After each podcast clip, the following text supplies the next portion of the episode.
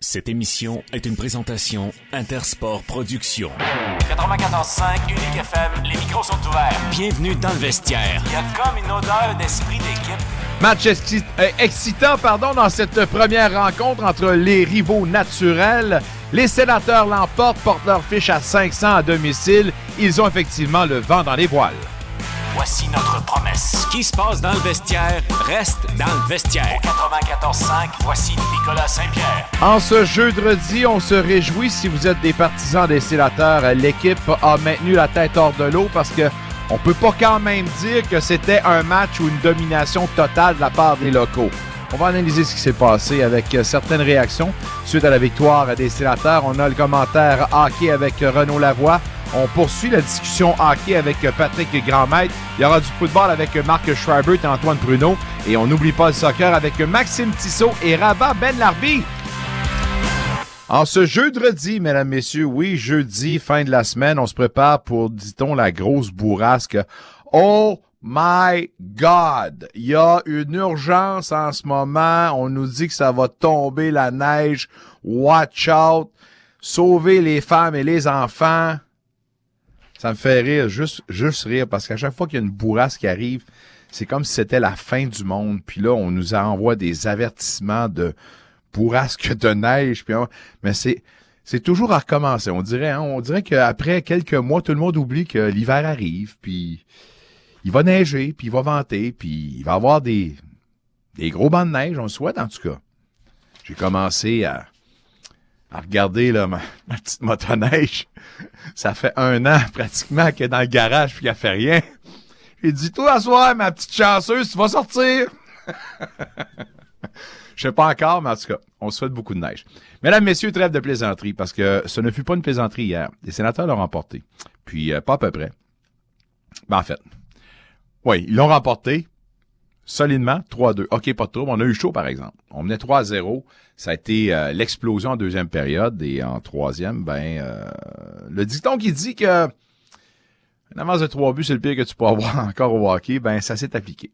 Euh, la première période, nettement à l'avantage des Canadiens qui ont mené euh, le premier 20 de fond en comble. Le temps de possession, ça roulait autour du 65-68% à un moment donné, là, vous donnez une idée.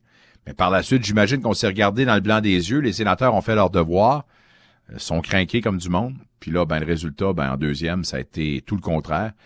Il y a également le fait que les arbitres ont été généreux ou sévères si vous regardez ça de la perspective montréalaise, le commentaire ou les commentaires qui n'étaient pas de la bouche de Martin Saint-Louis, qui s'est retenu, hein, on le voyait qu'il hum, se bornait un peu, euh, en aurait eu long à dire, mais j'ai l'impression qu'il ne vou- voulait pas s'exposer à certaines amendes.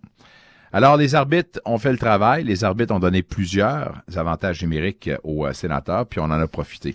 Résultat, en ce moment, pardonnez-moi, mais on se retrouve avec un avantage numérique qui roule à plein régime. 2 en 7 hier soir. C'est 12 en 33 leurs 7 derniers. 36% d'efficacité. Et ce, sans un même, un, sans un certain Tim Stutzla. Euh, de Brinkat a fait le travail, les éléments qu'on a apportés. Euh, on va en parler de Brinkat dans quelques instants. Talbot, pourcentage de 920. Puis le désavantage numérique, parfait à leurs quatre derniers, c'est du 12 en 12. Pourquoi je veux m'attarder sur De Brinkat? On s'entend, on commençait à s'affoler parce qu'avec euh, la perte d'un Stutzla, on dit qu'on vient de perdre des plumes, mais pas à peu près à l'attaque. Or, je pense que je me trompe pas en disant que le 12 connaît un réveil offensif. Puis la preuve, je pense que je me trompe pas. Là. À ses 11 derniers, c'est 4-9-13. Ça va bien. Lui, non seulement trouve le fond du filet, il y en a qui aimeraient qu'il trouve un petit peu plus, mais qu'il soit participant au pointage, pour moi, que ça soit un but, que ça soit une passe, ça me dérange pas. Mais produit, produit quelque chose. Je pense qu'il produit en ce moment. Un aussi qui connaît un réveil. Drake Batterson. Drake Batterson, en ce moment, a un bon rendement. Ses six derniers, c'est 3-6-9 maintenant. Rappelons qu'hier, c'est 1-2. Ça va bien. Donc, ces réveils-là compensent la perte d'un Stutz-là. Pour combien de temps tout ça peut, peut durer? On s'entend, on va souhaiter pas plus qu'une semaine, parce que Stutz-là, on nous a dit une semaine, de 7 à 10 jours. Alors, croisons-nous des doigts que ce soit le bon diagnostic. Mais pour l'instant, l'équipe va bien. Puis en plus de ça, une chance de, de, de se prendre du momentum, de gruger un peu de terrain sur le classement. Puis si on regarde ça bien froidement, sans vouloir s'affoler. On vous rappelle que hier, dans l'avant-match du CECCA, on vous disait que dans la tranche des neuf matchs, incluant le match hier, trois fois plutôt qu'une, les Red Wings de Détroit. Or, si on regarde le classement, on les affronte trois fois. On est à sept points en ce moment du euh, meilleur, en fait, du meilleur deuxième. Sept points. En ce moment, on est à six points des Capitals qui sont à l'extérieur du top 8. Première équipe à l'extérieur du top 8. Et par la suite, vous avez les Capitals et les Panthers à égalité 32 points. C'est quatre points qui nous séparent. Alors, si on regarde pas trop haut, trop loin, on les prend une à la fois, un peu comme, c'est ce qu'on nous sert comme message, c'est que là, sans s'affoler, il y a espoir, effectivement. La marche est haute, la marche est longue, mais l'équipe joue assez bien pour nous faire penser que, oh, peut-être que, mais si, mais oui, mais non, mais pis. Beaucoup de même, beaucoup de si, mais beaucoup d'espoir également. Quand Talbot, oui, solide, donne une stabilité, on la recherchait. Là, on s'en va sur la route. On s'en va au Minnesota dimanche, un 2 en 2, samedi. The Red Wings, il faut gagner ça. Les trois prochains sur la route, deux sur trois. C'est ça le lot d'une équipe qui a mal parti, puis c'est comme ça qu'on doit les entreprendre. Dans les tranches de 10, ça prend 7 victoires sur 10. Alors, à vous la parole, messieurs. Produisons, produisez. La fiche de 500 à domicile également, pour moi, c'est pas à mésestimer. Faut commencer par là, être très efficace à domicile, gagner plus que sa part de match. Commençons par le 500, c'est fait. Maintenant, j'espère que la chaîne ne débarquera pas. En réaction à cette belle victoire, quand même, même si ce fut serré plus plus que peut-être on l'aurait espéré, DJ Smith parlait aux médias concernant justement la performance des siens. On l'écoute. Yeah, for sure. That's not the start we wanted. Not not just a shot. Sometimes they're outside shots. Those were good looks. Um, we weren't ready when we started, but uh, second period, um, I thought we checked really well and we got tons of chances. Then our power play took over. The start of the second period, your team jump started the way. No, I, I was walking through the locker room and I heard the, some of the leadership and older guys. You know, it's not acceptable, and, and it's on that. Uh, you know, it's on them that they know the way they have to play, and good for them for noticing that. And they came out and did the job. Like the they got down. You know, I'm not sure. Yeah, they're they're a team that can make lots of plays and likes to make plays off the rush. And, and if you want to check hard, you get your chances. And I just I don't think we were ready in the first period to check and how fast they were. They're one of the fastest teams we played in a while. Now we played some big, heavy teams, and I think we had, once we adjusted to the speed, we were good. What was your message to the team? About two minutes left in the game, called timeout. You're on the power play. What's your message? Well, wanted to score. Uh, to be honest, like, you would just pass it around. You score, the game's over. Um, but at the same point, with 10 seconds to go, we got to get one of you off for a D, um, and just get organized. I mean, those guys were a little bit tired. Give us the best opportunity to score. We knew what we wanted to do at the end. Um, didn't score, but we win the game. Your, your power plays like this is now 10 games. I think it's 17 goals in 10 games. This is a ridiculous heater to be on. Um, can you try to put into words what that means to you as a head coach to have? It feels like you're going into every game with one, if not two. Yeah, no, for sure. Those guys are feeling it. They're good players. Um, Davis Payne does a real nice job with them, but th- those guys they work together. They they talk about it, uh, you know, and it you know th- they've certainly been a difference, and they're going to have to be the difference till we get uh, you know some of the other scoring back five on five. I think Giacchini and Chartier there. Yeah, they can skate. They, they can skate. I thought Shirts checked really well. Like to get him a few more minutes, but down the stretch there, I don't know if that's the time to really break him in. He hasn't practiced that much with us, um, but you know what? Uh, they can move. You know, and Lucchini skates and creates turnovers. So say the turned for Yeah, he was. I mean, he's been getting chances all year. It just hasn't been going in for him. But he, I mean, he's on the board every night here. He's checking, he's working, he's tracking. You know, he's playing as good probably away from the puck as he's played. Um, you know, he, he's he's comfortable here. Um, you know, that line's starting to get a little more comfortable with each other. Um, you know, he's a difference maker every night. I, know we don't often ask for an update on your trainer, but I know Don took one off. Uh, the head there. Yeah, no, Dom's all right. I think uh, watching all that soccer there, he's a huge soccer guy there. I think uh, he saw some of the injuries. He wanted to join in. But he, uh, you know what? right away, he was all right. He kind of laughed at me. That win brings you back at 500 at home. How important was that? Well, certainly you got to take care of home. I think our attitude's been way better at home. Um, you know, uh, we've had some bad ones and, and we've played some really good road games, but um, we'll take any win. At this point, you just got to keep clawing and scratching and clawing. Um, you know, and grab as many points as you can, and, and, and you know, hope you get uh, some guys back and keep this thing going. Il y avait de l'entraînement hors glace aujourd'hui, donc euh, rien d'officiel. Puis euh, c'est euh, Austin Watson qui a parlé aux médias. on en saura un petit peu plus sur ce qui va se passer en 20 semaines, l'équipe qui sera en déplacement demain et l'affrontement, on vous les présente tous les deux en matinée. dimanche contre Minnesota et samedi, on vous le rappelle, contre les Red Wings à Détroit, Hockey. Véronique Lossieur des Sénateurs. Grosse victoire pour les Sénateurs hier, 3-2 face aux Canadiens, mais c'est pas dont euh, ce à quoi je veux vraiment m'attarder avec euh, Renaud Lavoie, qu'on va retrouver tout de suite en bout de ligne. Renaud, comment vas-tu? Ça va très bien, mais là, tu m'intrigues, là. Oui, euh, c'est parce qu'il y a des choses qui, qui m'achalent un peu, puis je comprends qu'on parle beaucoup de la Ligue nationale de hockey là, quand on se parle, mais j'entends Zachary Bolduc ou je lis Zachary Bolduc qui revient du camp d'évaluation des d'équipe Canada Junior, puis qui dit que les Québécois partent souvent avec deux prises contre eux. Puis euh, parler évidemment en réaction. je ne veux pas brasser la soupe, mais euh, c'est du rarement vu ou du rarement entendu une déclaration si choc que ça. Puis bien que on semble tous s'accorder pour dire qu'effectivement, on semble lever le nez un peu sur le talent québécois ou francophone. Lui qui dit ça comme ça, est-ce qu'il est en train de finalement dire tout haut ce que tout le monde pense tout bas? Ben écoute, euh, très clairement. Puis est-ce que ça se limite à Équipe Canada? Non. Laisse-moi, là, pendant que je te parle, mon ami Marc Lavigne, qui euh, travaille euh, comme agent en compagnie d'Alain Roy, a fait un post Facebook, Marc, euh, je te dirais en début de semaine, qui, encore une fois, lui, s'indignait. tu sais, des, les, les, espèces de, pas match des étoiles, là, mais si tu veux, on joue contre l'équipe russe. Bon, là, ce ne sera pas contre l'équipe russe. Match des meilleurs espoirs, là, qu'on dit. Là. Les meilleurs espoirs, OK? Et puis, euh, ce que Marc disait dans, son post, euh, puis lui dénonçait ça, c'est qu'il y avait seulement six joueurs sélectionnés pour le match top prospect de la CHL, la Ligue junior majeure du Québec, et 19 pour l'équipe de l'Ouest.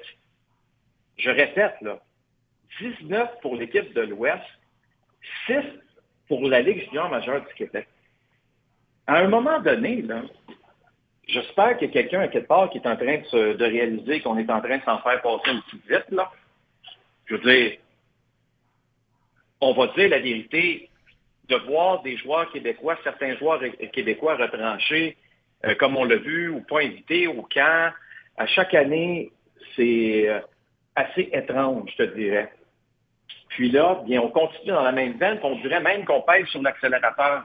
C'est comme si on disait, à moins que tu sois un joueur là, euh, incontournable. Donc, euh, c'est sûr à 100% que tu fais l'équipe. Euh, inquiète-toi pas, là. Il n'y a, pas personne de mieux dans le reste du Canada que toi. Si tu parles français, tu n'es pas invité.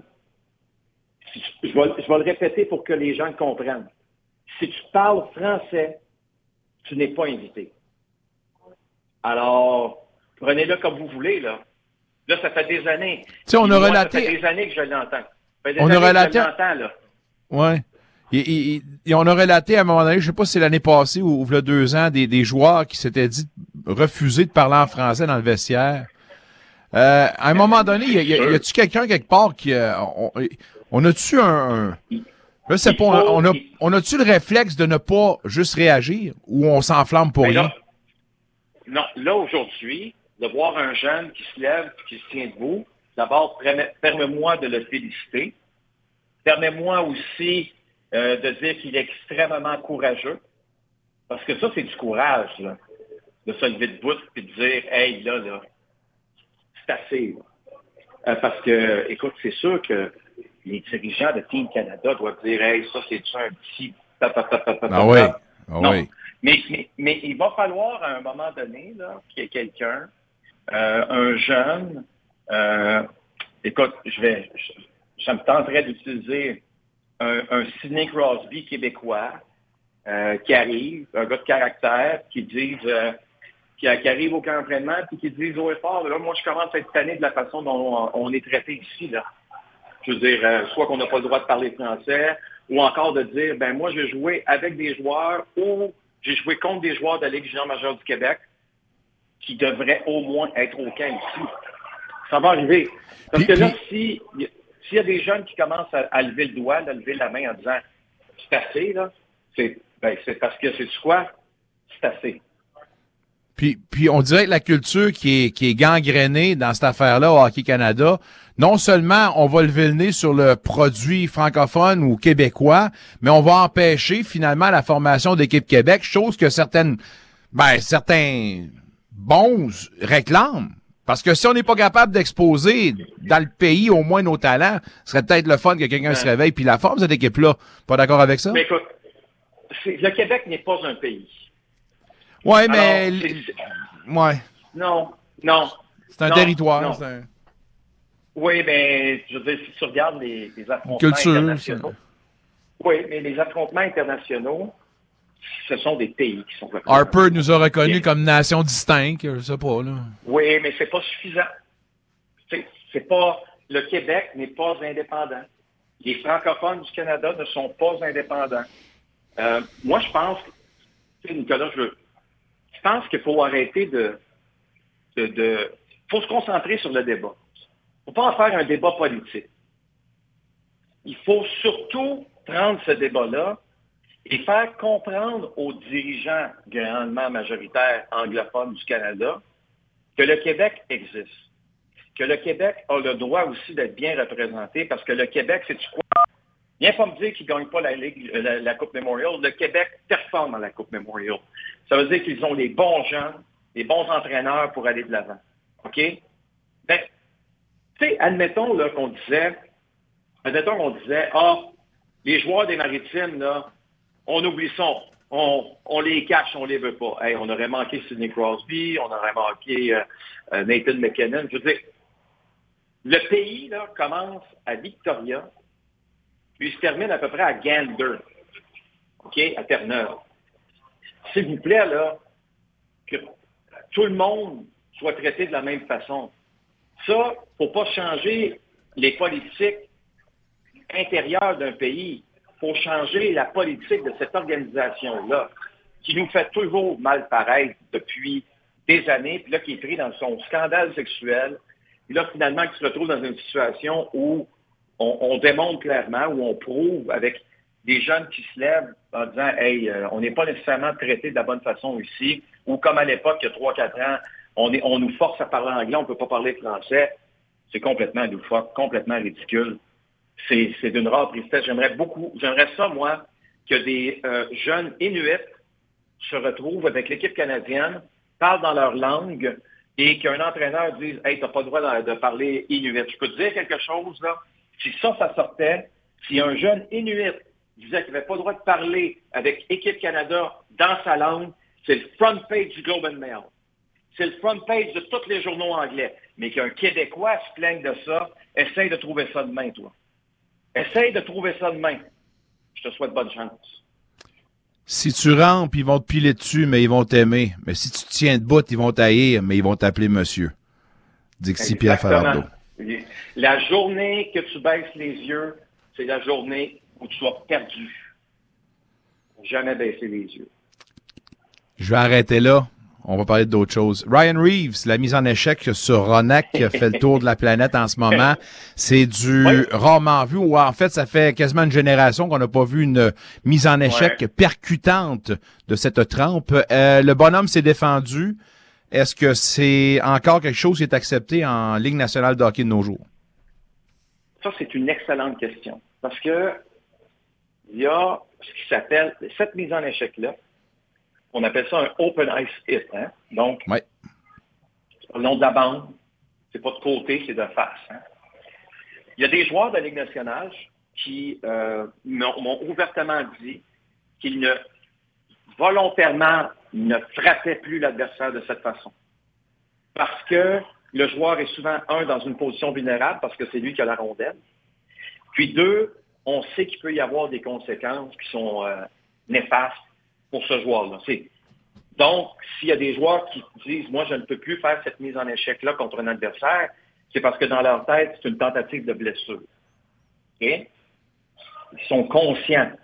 Le premier qui me l'a dit, c'est Marc-Édouard Vlasic des, des Charges de Saint-Nosé, qui ne faisait plus de mise en échec comme ça. Même si dans un match, ça pouvait lui arriver d'avoir l'opportunité, même comme défenseur, il ne le faisait pas.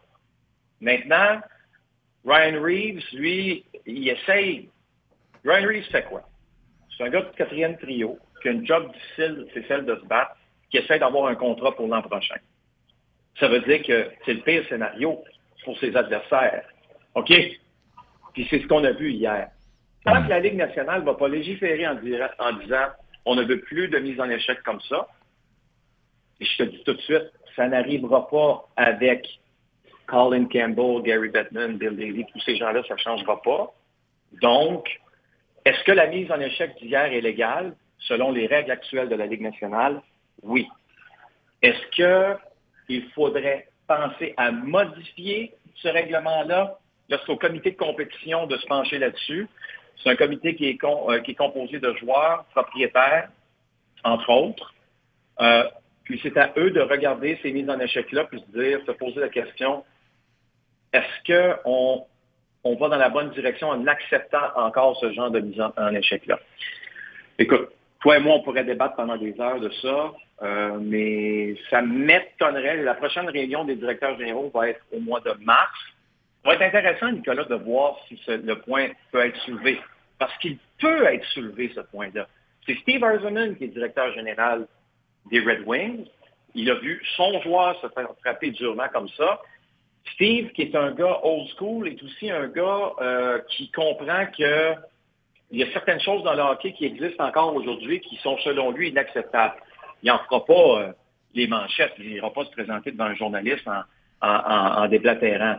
Mais Steve Eisenman, lorsqu'il y a une rencontre des directeurs généraux, puis qu'il se lève ou qu'il propose quelque chose, je peux t'assurer une chose les gens écoutent.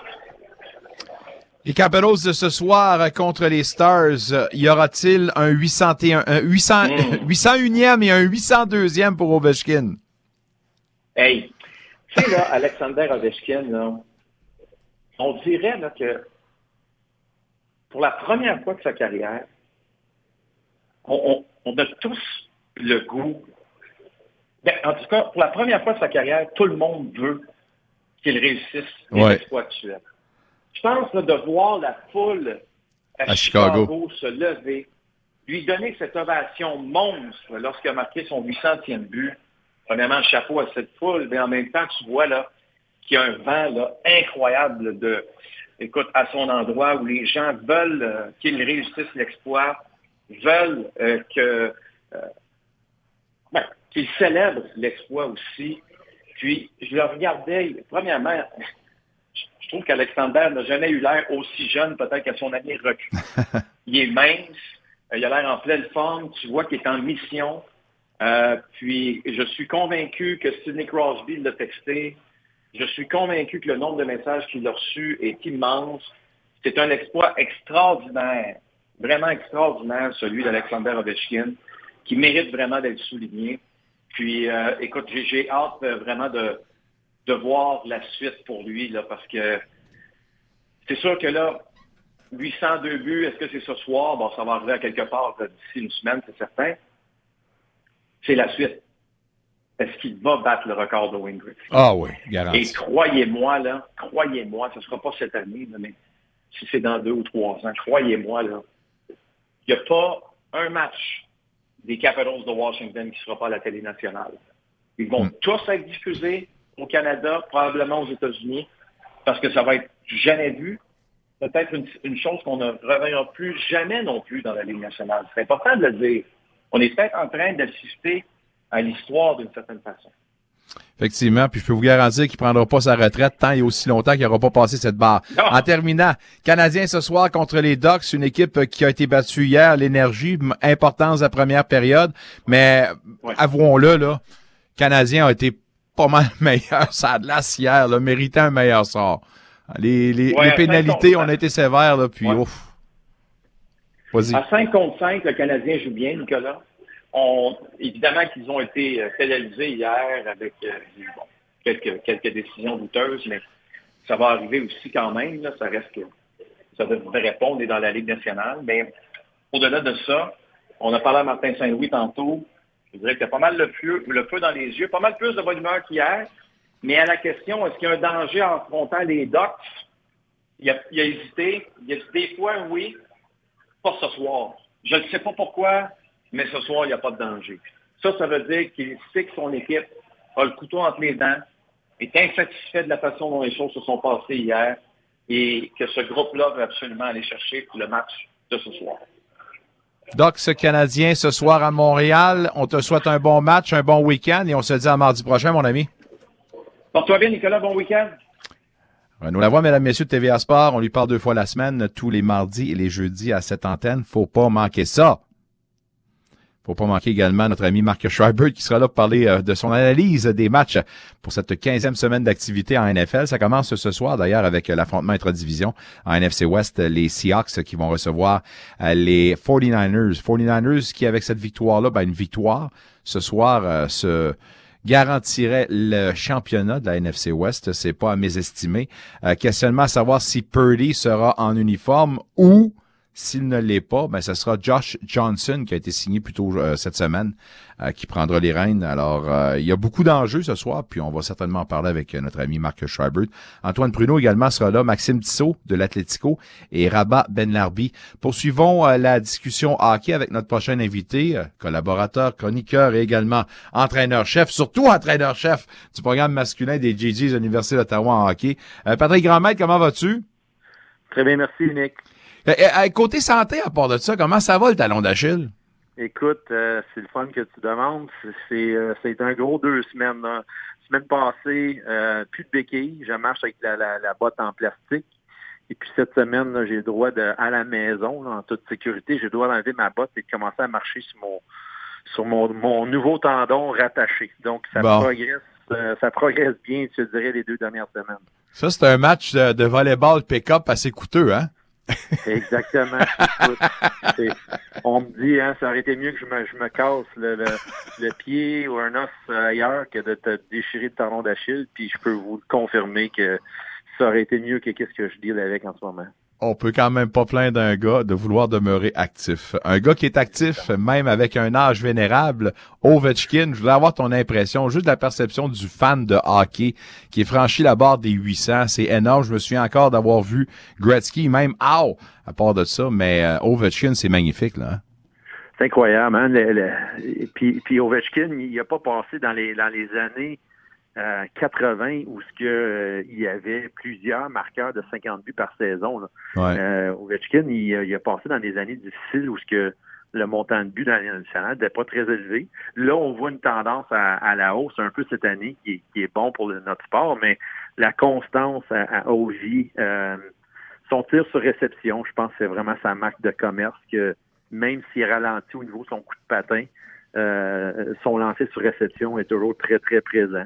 Euh, écoute, c'est le fun. Hein. Moi, j'adore être euh, d'une génération qui peut voir un, Tiger Woods, un Roger Federer, puis euh, maintenant, j'ai vu quand j'étais tout jeune, Gretzky, puis le mieux. Et maintenant, on est là pour Crosby puis Ovechkin, donc c'est vraiment le fun comme sport. On est très choyé. bien que ton club soit en pause des, du temps des fêtes, évidemment, toi, tu es pas mal actif. Non seulement tu prépares la deuxième portion, mais tu t'en vas d'un petit voyage avec Placide. Peux-tu nous parler des Jeux mondiaux universitaires d'hiver qui auront lieu avec Placide? Oui, écoute, c'est une belle aventure. Une qui, euh, qui est, que j'étais supposé vivre l'an passé. On s'en allait à Lausanne, en, Suisse. Malheureusement, la COVID a, freiné euh, ces Jeux olympiques universitaires d'hiver. Euh, donc, ça a été reporté à cette année. c'est les deuxièmes plus gros jeux au monde. écoute, il y a une cérémonie d'ouverture à plusieurs, plusieurs pays qui y sont. c'est des, des, étudiants athlètes à travers le monde. Donc, très hâte de vivre l'expérience. Ça va être une première pour moi. J'ai pas eu la chance de vivre ça quand moi j'ai joué au hockey universitaire. Et euh, c'est ma première en tant qu'entraîneur adjoint avec, euh, avec le, staff là-bas. Or, comment tu, ben, j'imagine qu'en étant un coach universitaire, ça aide un peu, mais comment s'est passé le, processus de sélection, puis comment t'en es venu à devenir euh, membre de l'équipe canadienne? Euh, ben, tu postules. Euh, au début de, il y a deux ans, euh, il ouvre les candidatures et on, postule, puis il y a un comité de, sélection. Une fois que le staff a été choisi, ben là, c'était vraiment entre nous. C'est comme un, processus de sélection là, de, l'équipe Canada Junior où ce que on a un directeur général qui est le coach de Calgary, un, un coach en chef qui est le coach très renommé de, des Varsity Reds de l'université UNB. Euh, donc, le, staff et le GM, on, commence avec une liste de, je vous dirais, 80 joueurs. Et puis, on a réduit ça à un alignement de, de 25 joueurs qu'on a sélectionné et finalisé la semaine passée. Quels étaient les éléments de sélection qui vous ont aidé justement à choisir un ou un joueur X ou un joueur tel? Ah, ben écoute, ça, se limite, euh, ça se résume pas mal à la performance. Euh, euh, une chose qu'on essaie d'éviter un petit peu, c'est qu'on on, essaie de pas prendre un joueur de première année. On essaie d'aller chercher des joueurs qui ont un peu d'expérience dans le circuit. Euh, un, pour avoir une équipe mature, mais deux, euh, pour donner la, la, la, chance à ces gars-là qui... parce que les jeux, à tous les deux ans, c'est pas tout le monde qui a la chance d'y aller. Donc, généralement, on, compose l'équipe de, de, de, des joueurs de troisième, quatrième et de cinquième année à l'université. Euh, on pense vraiment qu'on a choisi les 25 meilleurs au Canada. Euh, il n'y a aucun critère de, de, de, sélection qui les élimine, autre qu'ils doivent être un étudiant à temps plein euh, et, être éligible à, faire partie de l'équipe Canada. Donc, c'est c'est très proche de ce qui se passe, mettons, à Coupe du Monde à la fin d'année, ou qu'est-ce qui se passe à l'équipe Canada junior qui, qui va avoir à la fin décembre afin de tenter de trouver une synergie ou une chimie avec euh, vos, euh, vos joueurs, là, vous vous préparez comment? Vous avez combien de temps, justement, un mini-camp d'entraînement ou euh, vous avez des matchs préparatoires?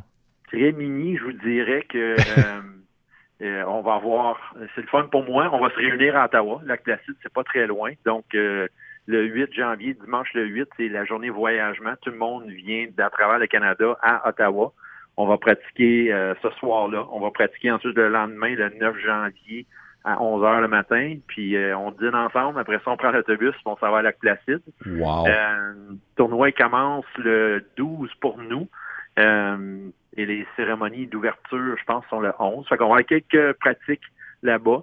de ce qu'on me dit, le Canada, on réussit pas mal de temps à être dans, dans, dans la ronde des médailles. Donc, la, progression de l'équipe se fait à travers un peu le tournoi. Euh, généralement, c'est quand même un, tournoi qui est long. C'est du 9 euh, janvier jusqu'à la finale de médaille d'or, c'est le 22 janvier. Euh, hmm. Alors, on va avoir le temps de, travailler notre alignement. Tu, vas manquer une partie du début du calendrier pour ton club, là? exactement. En fait, je vais faire les deux premiers matchs. Nous, on joue le 6, vendredi 6, et dimanche en après-midi. Fait que je vais, je vais, être là pour ces deux matchs-là, mais je vais manquer les quatre prochains matchs, euh, tout comme le, restant. Il y a des joueurs qui vont manquer des matchs. Euh, il y a des équipes, et entre autres UNB, qu'eux, ils ont trois joueurs et un entraîneur. Fait que, euh, écoute, c'est c'est particulier, mais on, on, sélectionne pas. C'est pas nous qui décident à quelle date sont les, les jeux à chaque année. Ça doit être l'expérience d'une vie, alors euh, personne va se plaindre de, participer à un événement comme celui-là. Euh, si je regarde euh, comment tu fonctionnes avec tes trios dans la première portion, il n'y a pas nécessairement beaucoup de stabilité dans la composition de trio d'un match à l'autre. Est-ce que on peut croire que tu te sers de cette portion-là pour faire des tests, pour avoir une meilleure stabilité pour la deuxième portion, ou c'est comme ça que tu procèdes d'une saison à l'autre? Euh, j'aimerais ça être plus constant, en toute honnêteté. Euh, quelques facteurs, des fois, facteur chimie, de autre facteur aussi, le facteur santé. On a eu des blessures, on a eu une suspension de deux matchs. Euh, donc, mais on est, on n'a pas peur de changer les choses quand ça va pas nécessairement bien. mais des fois, c'est OK, on perd un joueur de centre, ben là, il faut prendre un allié, il faut le mettre au centre. étant donné la réalité universitaire qu'on ne peut pas faire des des rappels d'une ligne en dessous de nous. Euh, c'est vraiment, tu, composes avec les, morceaux de casse-tête que tu as à l'intérieur de ton alignement. Euh, fait que oui, tu sais, j'aimerais ça être plus constant, euh, mais des fois, tu n'as juste pas le choix de, de, de, de, modifier et de euh, trouver les, éléments qui ont, qui ont besoin de, fonctionner ensemble. Ça se comprend évidemment. Je veux terminer avec un, beau geste. je me trompe pas en disant que vous avez procédé à une campagne de de dons de sang. Est-ce que je me trompe? Les, euh, tes, athlètes ont, donné du sang dernièrement? Ouais, c'est quelque chose qu'on fait à chaque année, à ce temps-ci de l'année. C'est vraiment le temps idéal. Euh, dès qu'on finit notre première moitié de saison, qui est toujours la première fin de semaine de décembre, on a toujours une semaine pleine de, de pratique et les, les, dernières journées de classe. Donc, les gars sont pas en examen. Euh, fait qu'à chaque année, là, on encourage euh, les membres de, de, notre équipe à les donner du sang. Je pense qu'on était euh, quasiment à 8 cette année à y aller. Euh, chose de très, très important. Moi, je le faisais beaucoup avant, mais là, les deux dernières fois que je suis allé le faire, j'ai tombé ma, extrêmement malade les deux fois. Donc, euh, là, j'ai comme un peu un, une Un malaise. un malaise. Écoute, ça, ça l'affecte mon système immunitaire ou je sais pas quoi. Euh, mais euh, je te dirais que Mathieu Desgagnés et Peter Stratus, c'est comme un peu les, les parrains de cet événement-là qui, qui, qui chapeautent à chaque année puis encouragent leurs coéquipiers à, se joindre à eux. Ben, c'est un don de vie, puis euh, je vous lève mon chapeau sérieusement. Là. Quel beau geste, puis on espère évidemment que les gens vont s'inspirer de tout ça. Puis si vous avez la chance, faites le don, vous aussi. On en a tout le temps de besoin. Euh, Pat, on se laisse là-dessus, mais euh, c'est notre dernière la semaine prochaine. Tu reviens-tu avant les fêtes ou euh, tu nous dis bye-bye, toi, là? là? Non, non, je reviens avant, avant les fêtes. Ah, je suis ben, gars de la ça. région, donc tout le Noël se passe ici à Ottawa et à Gatineau, donc je m'en vais pas nulle part. Ah, ben, parle-moi de ça. Ta, patinoire est bâtie, là, est faite, là? Et que oui, en ce moment, on se parle, là, on a une grosse game de, de trois contre Ah, là, de- les jeunes du quartier, donc euh, la patinoire est, est en top forme. As-tu un système réfrigé- réfrigéré? Écoute, euh, j'ai la chance d'avoir une grande cour. Euh, on investit dans une bonne toile à chaque année. Donc, euh, cette année, là, on a patiné à la fin novembre. Euh, ensuite, on a eu la pluie, ça a fondu, mais ça fait une patinoire. Puis l'eau, elle reste quand même très, très froide. Fait que dès Ah, qu'il fait d'un un moins 5 à moins 10, euh, ça regèle quand même assez rapidement. Aujourd'hui, il a fait plus 4 pas mal toute la journée. Et puis, euh, pas de soleil. Fait que ça l'a pas fondu. Puis, euh, comme je te dis, les jeunes du quartier sont tous à la patinoire. moment. Parle-moi de ça. Je vous salue. Bonne séance de hockey, un vrai de vrai. Pat, passe une belle fin de soirée, un bon week-end et on se dit à la semaine prochaine. Merci, Nick. À plus tard. Pat Grandmaître, mesdames, messieurs, l'entraîneur-chef du programme masculin en hockey de l'Université d'Ottawa, les GGs. On salue tout le monde qui nous écoute en ce moment sur la planète Sport, la meilleure émission de sport francophone dans la capitale. Cherchez pas ailleurs, on est ici jusqu'à 19h. Dans le vestiaire, au retour de la pause, on parle football. Antoine Pruneau du Rouge et Noir, mais tout d'abord notre expert Marc Schreibert.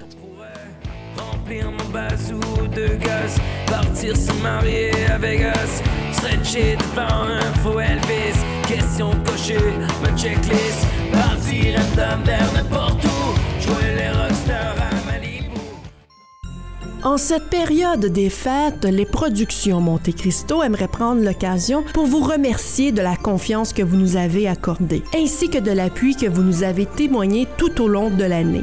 Au nom de toute l'équipe des productions Monte Cristo, nous vous souhaitons de joyeuses fêtes et une excellente et merveilleuse année.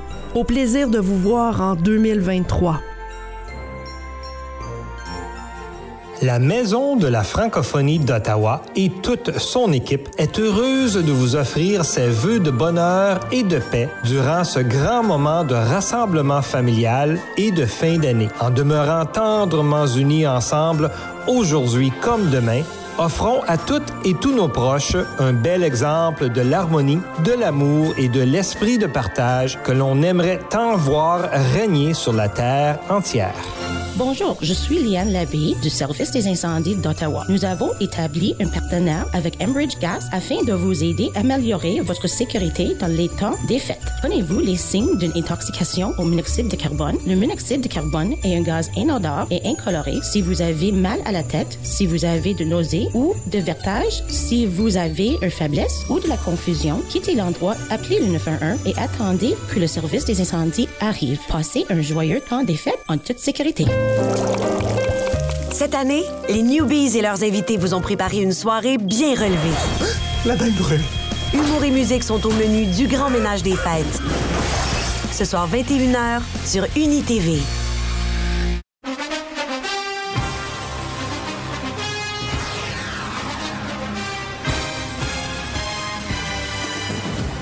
Salut, ici Antoine Pruneau du Rouge et Noir. Vous êtes dans le vestiaire. Ça tombe assez bien à part de ça parce que Tony Pruno s'amène pour nous jaser sa chronique. À partir de maintenant, vous l'entendrez. Les mercredis, mais c'est exceptionnel parce qu'hier, on avait une émission écourtée. Alors, euh, On lui fait place aujourd'hui. J'ai hâte de lui jaser parce que lui, il a beaucoup de choses à dire. Mais avant toute chose, lui aussi, j'ai hâte de lui jaser parce qu'on a un match du jeudi soir ce soir. En plus de ça, c'est deux fois plutôt qu'une où on aura des journées de football à se mettre sous la dent parce qu'en plus du match, des matchs traditionnels de dimanche, il y a des matchs, en fait, trois qui sont présentés ce samedi. Alors, euh, bref, l'amateur de football va être rassasié. Marc Schreibert nous en parle. Marc, comment vas-tu?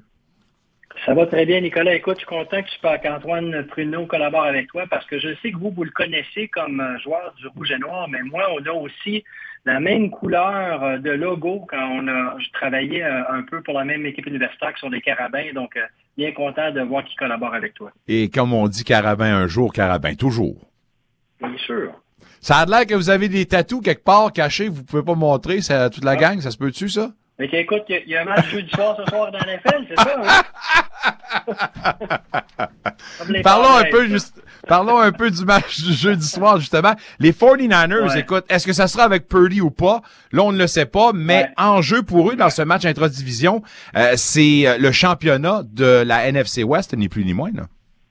Tu as raison, mais moi, je le regarde de l'autre côté. On joue contre Seattle, puis eux autres, ils se battent pour euh, une place dans les séries. Hein? Hmm. Et puis, euh, d'ailleurs, tu as bien, bel et bien raison. Là, ça fait plusieurs semaines que je me voir en parlant qu'il y, a six équipes là, par conférence. C'est bel et bien sept, et c'est les trois meilleurs, les trois meilleures fiches après les premiers de chaque division qui vont se qualifier. Et Seattle, là, à sept victoires, six défaites, sont classés présentement huitième. Les séries commençaient ce week-end, ils ne les feraient pas. Et donc, ils doivent, rattraper soit Washington, soit les Giants de New York. Et en plus, rajoute à ça que c'est un match intra-division avec une bonne rivalité dans l'Ouest. Quand Seattle joue contre les 49ers, c'est une belle rivalité. Et puis, les 49ers, ils sont en feu. On souhaite bien qu'ils voient tous leurs joueurs ce soir, mais c'est pas rien qu'un joueur qui fait la grande différence au foot, on le sait bien. Et ils ont gagné 16 victoires consécutives. Il faut ouais. jusqu'à la mi-octobre pour trouver la dernière fois qu'ils ont perdu. pendant ce temps-là, ben, Seattle, eux autres, ils gagnent une semaine, ils perdent l'autre. Ils gagnent une semaine, ils perdent l'autre. C'est pourquoi, Nicolas? Parce que Gino Smith, leur corps arrière, qui est quand même un gars d'expérience, fait longtemps qu'il est dans la Ligue, ben, des fois, il peut avoir un match exceptionnel, puis des fois, il peut te lancer deux, trois interceptions. C'est un de ceux, d'ailleurs, qui a le plus d'interceptions dans la Ligue. Donc, ça devrait être tout un match parce que Seattle se joue comme s'il n'y avait pas de lendemain. Et vu que tu parles de cette statistique-là pour euh, Gino Smith, j'aimerais t'entendre là-dessus. Est-ce que tu penses que du côté de l'attaque, même si c'est pas leur... Ben, je pense que là aussi, on a des problèmes, mais est-ce que tu t'attends à avoir une attaque au sol plus prépondérante pour Seattle? Ben, c'est probablement que oui, parce que quand tu regardes l'équipe qui est devant toi, quelle est la défensive qui est devant toi?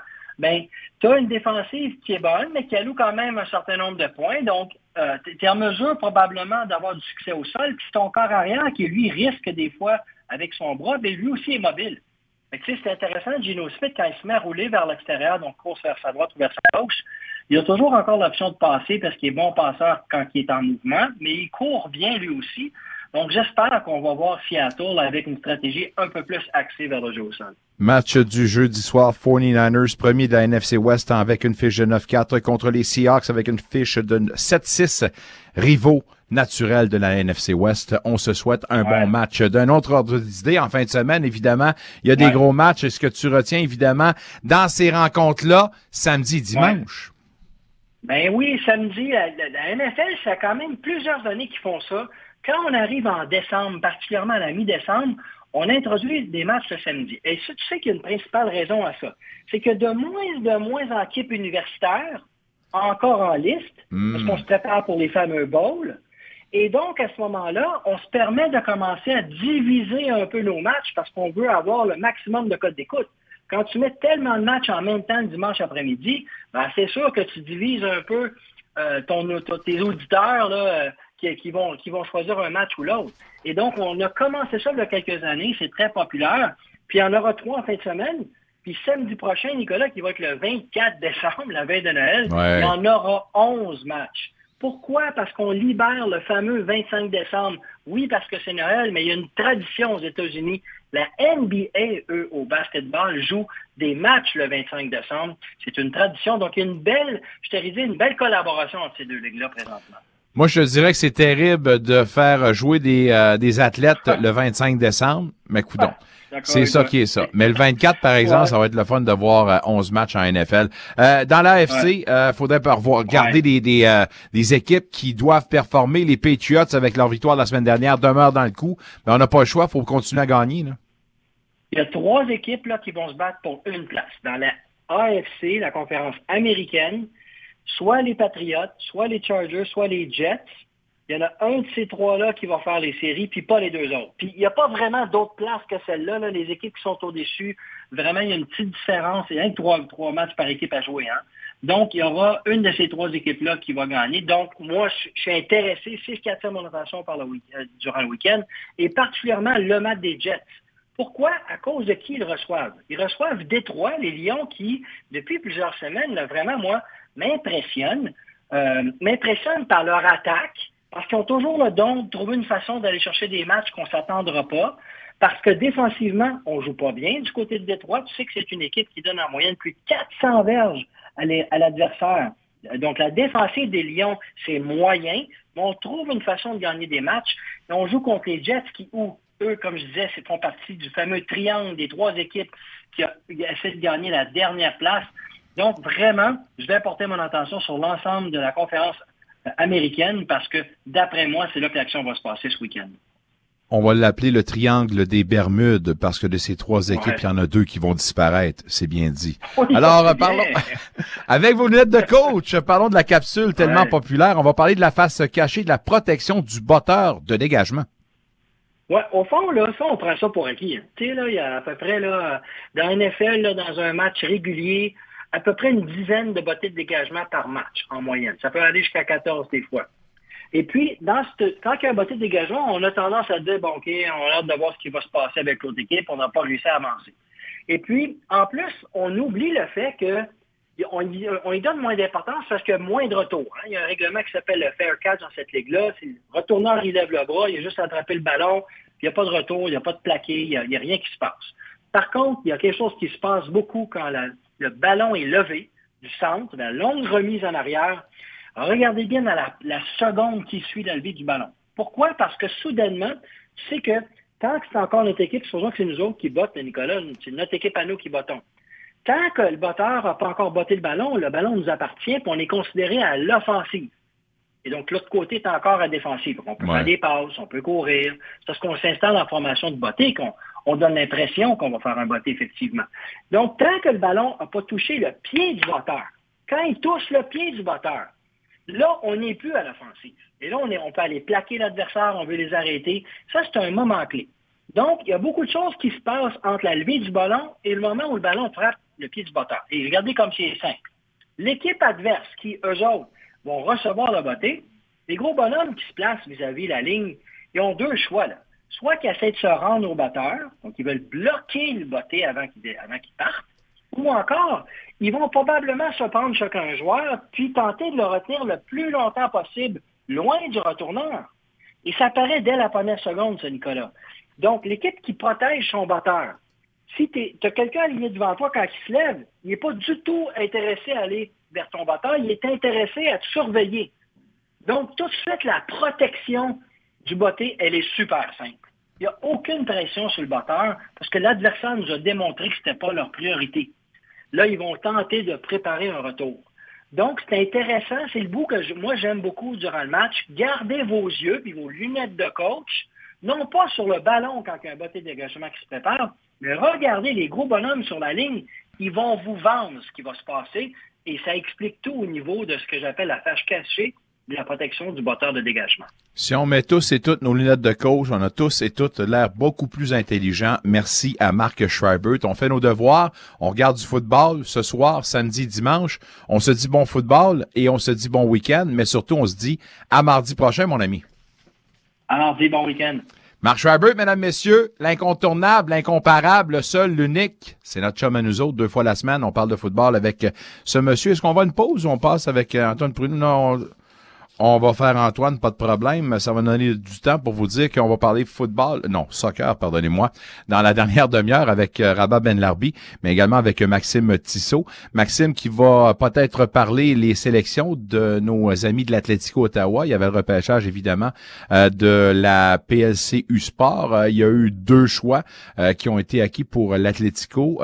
Junior Adjiekum, le milieu de terrain de l'Université Thompson Rivers, et le deuxième choix, c'est l'attaquant Mohamed Bouzidi de l'Université Carleton. Seront-ils capables de s'amener tout de suite avec la formation? Ben, ça dépend évidemment de leur disponibilité. S'ils poursuivent évidemment leur passage universitaire, mais chose certaine, j'ai hâte de parler avec Maxime Tissot, qu'on voit peut-être comme le futur capitaine de l'Atlético Ottawa. Poursuivons la discussion football, mesdames, messieurs. C'est euh, le début de sa chronique. On espère que ça vous intéressera parce que lui, certainement, a des choses intéressantes à dire sur le merveilleux monde du football et de la Ligue canadienne. On dit salut à Antoine Pruneau du Rouge et Noir. Antoine, comment vas-tu? Ça va très bien toi-même? Ça va super bien, merci. Content de que tu aies accepté l'invitation. Je te dis bienvenue dans le vestiaire, mon cher ami. Euh, merci beaucoup. Écoute, on n'a pas eu l'occasion de se parler la semaine dernière, mais j'aimerais avoir ta réaction concernant la nomination. On a enlevé le tag d'intérim de l'entraîneur-chef euh, Bob Dice, lui qui aura maintenant les coups des franges pour euh, poursuivre le programme ou les bases qu'il a établies au cours des derniers matchs de cette saison-ci. Ta réaction à tout ça, c'est la bonne personne qu'on a engagée? Ah, écoute, ce qui est sûr, c'est qu'il a fait plaisir à son vestiaire. je pense que tous les gars s'étaient ralliés derrière lui pendant la saison 2022. Puis euh, ça augure bien pour le futur de l'équipe. Euh, écoute, je pense que c'est une décision assez unanime là, du côté, comme je te dis, du vestiaire, mais aussi euh, ça semblait être apprécié aussi par les patrons, puis par évidemment Schoenberg puis son équipe. Fait que je, vois ça d'une bonne augure quand même pour, les Red Blacks cette année. Quelle est la qualité première qu'on reconnaît en Bob Dice? Pour rassembler ce vestiaire-là? Là, ça prend quand même des qualités humaine assez exceptionnelle pour avoir tout le monde au diapason. Là. Ouais, ben écoute, je pense que sa plus grande qualité, c'est que c'est un gars transparent, franc, puis euh, qui va direct au, but. Il euh, n'y a pas de politique là, avec Bob Dice, euh, ça va direct au point. Puis ça permet d'avancer un petit peu plus rapidement que quand tu fais de la politique dans ce milieu-là. Fait que ça, je pense que ça va être très intéressant. Puis je pense que c'est ça que les joueurs apprécient de lui. Tu sais, tu sais que tu vas avoir l'heure juste. Euh, même si c'est pas des choses que tu as envie d'entendre, ben ce que tu veux entendre en général, c'est la vérité, tu avec euh, Dice, bien souvent, tu as la vérité. Puis euh, je pense que on a vu quelques autres nominations avec lui. Là. Fait que je pense que tous des gars qui sont assez proches de leurs joueurs, qui ont, qui ont été nominés à d'autres titres. Fait que ça va être une belle atmosphère euh, dans, dans ce vestiaire-là, c'est sûr et certain. Puisqu'on s'est dit en prémisse, avant de commencer euh, nos conversations, qu'on allait avoir les coups des franges, qu'on allait se parler dans le blanc des yeux. Alors, si je te parle franchement, peux-tu nous faire la différence entre un coach qui joue dans la politique et un coach qui est droite? Ben, écoute, c'est parce que c'est tellement un milieu où que les jobs sont éphémères, que tu, tu, restes pas longtemps, il y a beaucoup de, de turnover, comme on dit, qu'on dirait que je pense qu'il y a beaucoup de monde qui sont... Euh, en mode je veux protéger ma job, tu sais. Puis hmm. à, ce moment-là, ben écoute, c'est de, flatter les, euh, les, les personnes au-dessus de toi euh, de la bonne façon. Puis euh, souvent quand tu fais ça, ben tu perds le focus sur c'est quoi la meilleure décision pour faire gagner l'équipe, tu sais. Puis je pense, puis, puis on parle d'entraîneur, mais ça se fait à tous les niveaux là, de, de l'organisation. Euh, puis on se perd, on est toutes victimes de ça. Moi-même, des fois, comme comme joueur, je te dis, moi aussi, là, je suis dans, dans cette game-là que, gars, tu veux défendre ta job, c'est comme ça que tu as ton revenu pour ta famille. Il faut que tu fasses vraiment attention de ne pas tomber là-dedans. Puis, euh, tu sais, je te dirais pas, je pense que je suis assez fier de comment j'ai mené ma carrière ici avec les Red Blacks, mais je te mentirais pas que ça m'est arrivé moi-même de tomber dans, dans, dans le piège euh, par moment. Tu sais, fait qu'il faut faire vraiment attention à ça, puis toujours se rappeler la meilleure façon de garder ta job, c'est de faire la, bonne affaire, puis c'est de faire ce qu'on te demande sur le terrain, ou quand tu es un entraîneur, ben, c'est faire ce qui va faire gagner l'équipe. Confiant que ce club-là va être euh, va retrouver, euh, je ne sais pas, une certaine respectabilité, parce qu'on s'entend que vous avez passé un mauvais quart d'heure au cours des dernières années. Et toi, plus que personne d'autre dans cette organisation-là, tu dois l'avoir senti d'une façon particulière, là, les insuccès, surtout à domicile, là, au cours des dernières années, Antoine. Ah ouais, là, c'est rendu. Euh, écoute, c'est épouvantable ce qui s'est passé les dernières années pour les Red Blacks. On, on se le cachera pas. Euh, c'était dur à vivre de l'intérieur. J'imagine que pour les partisans, c'était dur à regarder ça de l'extérieur. Euh, après ça, est-ce que je suis confiant? Tout, tout dépend de la signature du numéro 6.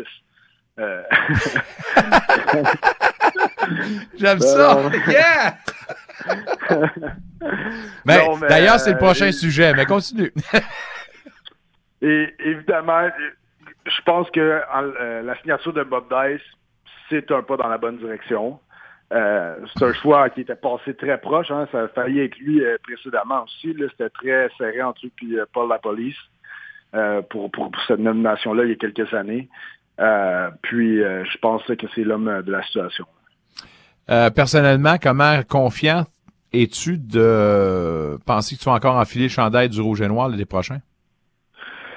Euh, c'est tellement dur à dire parce que euh, je peux te dire, évidemment, moi, ce que je leur ai dit, je leur ai dit, euh, je veux qu'on identifie c'est quoi mon rôle dans l'équipe.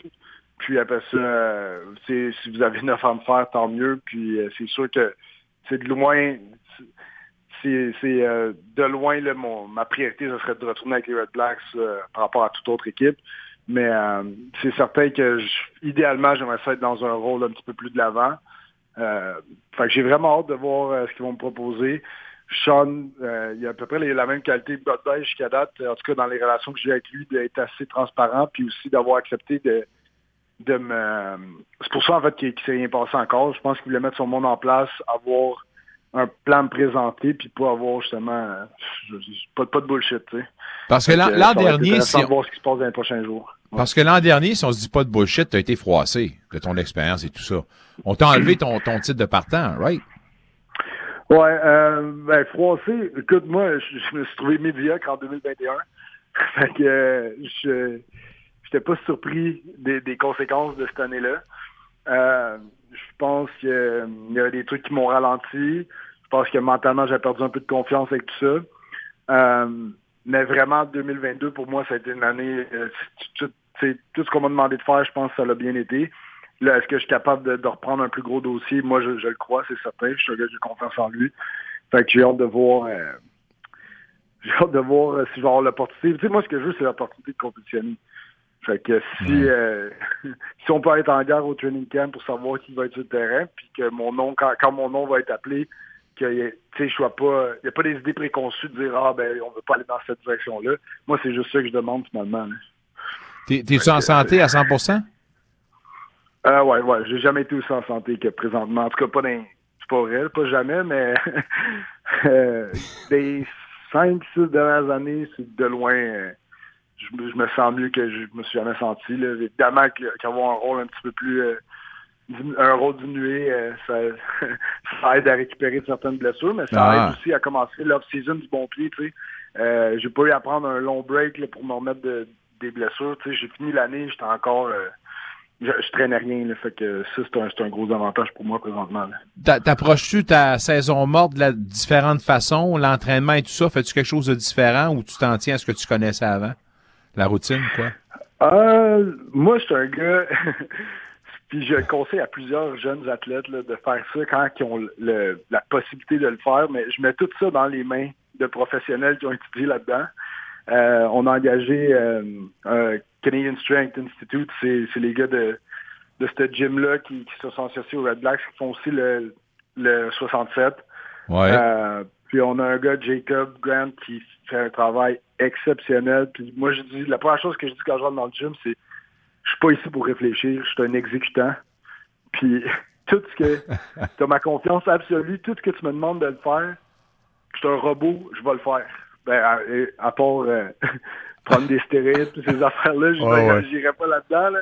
Mais je veux dire, en termes de tu, me- dis que c'est cet exercice-là, tu me dis que c'est tel poids, tu me dis que je dois diminuer mes poids pour être plus efficace, je vais le faire. Puis c'est très, tu sais, écoute, ces, gars-là ont étudié des années, là. Puis souvent, on a, on a trop d'ego quand on rentre dans un gym. Ah, ça fait 10 ans que je joue du bas, je sais quoi faire. Je pense que le gars qui a un PhD là-dedans, il a une bonne idée là, de comment te développer au maximum. Là. Ah, c'est bon. C'est bon, ça. La Ligue canadienne de football qui a déclaré, ben, il a rendu public euh, les euh, calendriers pour la prochaine saison. Du point de vue des joueurs, c'est quelque chose qui vous excite le poil des jambes ou pour vous autres, ben, écoute, on joue là, on joue là, on joue là, puis euh, laisse faire les affaires, là? Ben, euh, on a dit qu'on était honnête, là. Euh, Ouais, ouais. Tu sais, tout le monde dit, ah ouais, j'ai la date quand je joue contre euh, cette équipe-là, c'est la première, la première date que, que j'encercle. Ça, c'est, pas vrai. La première date que t'encercles, c'est, il est où le bye week?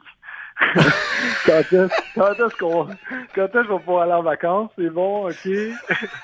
Puis là, après ça, la deuxième date que tu regardes, c'est, ton ami juré, là. Tu, tu, tu le regardes dans le calendrier.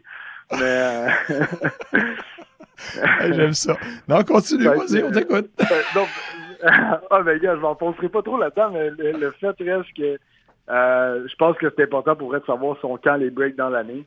Euh, ça te permet un petit peu de planifier justement ta saison, comment, euh, tu sais, qu'est-ce que je vais faire dans ces semaines-là aussi pour rester en forme. Puis, euh, évidemment, euh, moi, j'ai toujours un, un plaisir là, à voir quand est-ce qu'on va jouer dans ma ville natale à Montréal. Fait que ça, c'est une date que je regarde à chaque fois. Puis, euh, quand on va aller visiter euh, le bon vieux Rick Campbell aussi, euh, notre ancien entraîneur-chef, c'est toujours une, une date le fun. Commencez donc par leur dire de vous faire jouer au moins en après-midi au lieu de vous faire jouer à 7 heures là-bas? C'est 10 heures ici dans l'heure de l'Est. C'est pas faisable, Ah, ça, pour de- vous autres. Ah ouais, non, ça, ça n'a pas de bon sens. Euh, je- tu sais, puis en plus, ils le savent très bien. Là. Euh, BC font un, un peu exprès de dire Ah, ben c'est ça nos euh, disponibilités pour le stade, malheureusement. Mais c'est drôle quand ils jouent contre l'Ouest, là, c'est correct. On y Ah ouais. Ouais, c'est ça. Mais ouais, il faut vraiment que la Ligue fasse de quoi par rapport à ça. Il y a des données, euh, tu sais, ça a été étudié, là, tout ça, puis pas juste euh, dans notre Ligue. Euh, puis il y a des données assez euh, révélantes là-dessus là, qui, qui démontrent que c'est un, un avantage majeur pour les équipes de l'Ouest. Euh, je pense pas que ça expliquerait toute la disparité qu'on voit dans les dernières années dans la saison régulière, mais, Mais ça, ça explique quand même bien les choses. Effectivement. On ne le blâmera pas d'être avec nous autres, noir ou blanc, c'est la franchise totale. Son nom, c'est Antoine Pruneau du Rouge et Noir. Antoine, la, la glace est cassée, mais tu reviens la semaine prochaine avant les fêtes, alors c'est régulier maintenant. On te dit encore une fois un gros merci. Ça n'a pas été si pire, hein, Antoine? C'est correct, ça? hein? Ben, écoute, ça a très bien été. Puis de toute façon, moi, je me dis, on se fait ça en français. Les chances que les boss comprennent ce qu'on a dit sont pas trop élevées. Là, faut juste pas qu'il y ait un Tim Baines qui, qui vienne s'ingérer dans nos conversations puis qui reprenne ça dans la tour devrait... Tim, Tim, c'est On mon chum, moi, dire de garder ça pour nous autres. Ah, bon, ben, par- parfait, fait bien. All right, excellent. Il y a tellement d'autres sujets dont je voulais parler, mais on va garder ça pour la semaine prochaine. Passe-en une bonne, mon ami, Parfait. un bon week-end, puis à la semaine prochaine, mercredi. Ça marche pas. Salut, là. Antoine Pruneau, mesdames, messieurs, du Rouge et Noir. Wow, c'est le fun comme ça, à part de ça. Euh, deux fois plus tôt qu'une, on parle de soccer. Rabat Ben Larbi s'amène, mais tout d'abord de l'Atlético, celui qu'on identifie peut-être comme le prochain capitaine la formation ottavienne, Maxime Tissot, dans le vestiaire au 94.5. Unique FM!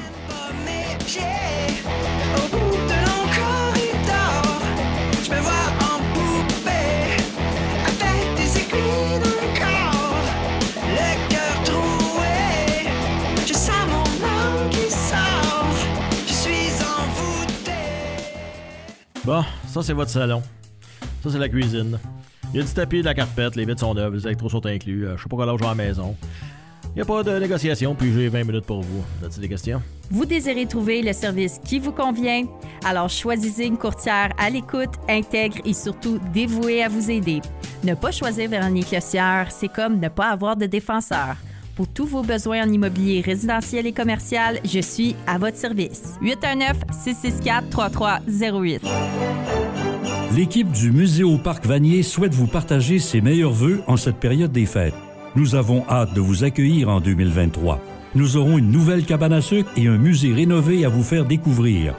D'ici là, sucrez-vous le bec à Noël avec nos produits d'érable. Commandez vos paniers cadeaux au muséoparc.ca. Passez de joyeuses fêtes.